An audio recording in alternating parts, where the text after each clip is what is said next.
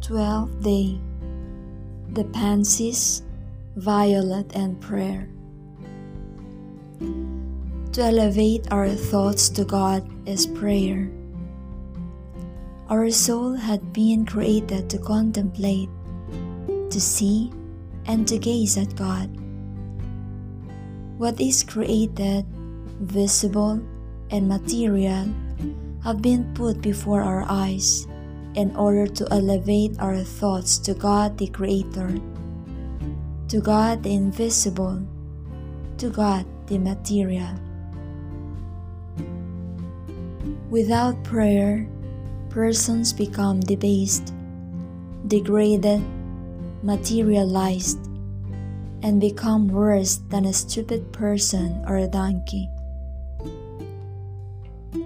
Of the 24 hours, don't we have one hour dedicated to think of and to look at God?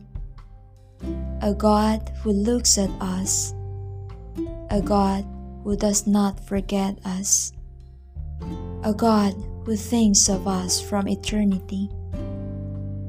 Ah, and the whole 24 hours be occupied with the matters of the earth, of the flesh, and of the blood. It is not fair. It is not reasonable that we dedicate one hour to think of and to look at God. What do I say? One hour? One hour and nothing more? What impedes us from eating, working, and doing things in the presence of God? Nothing else but our sensuality. What are you thinking about? About what you love. Where your love is, there is your heart. And where your heart is, your head and thoughts are not far. Let us come to our garden. How are our thoughts? Are they blooming? Gather all of them and tie them to faith and love of God and present them collected in this way to Our Lady and say to her,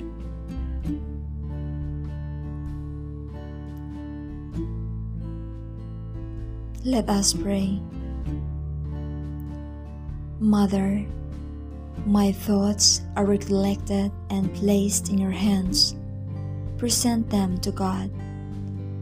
I oblige and commit myself to live henceforth recollected in God, to walk in His presence, not to forget Him, and to contemplate His greatness.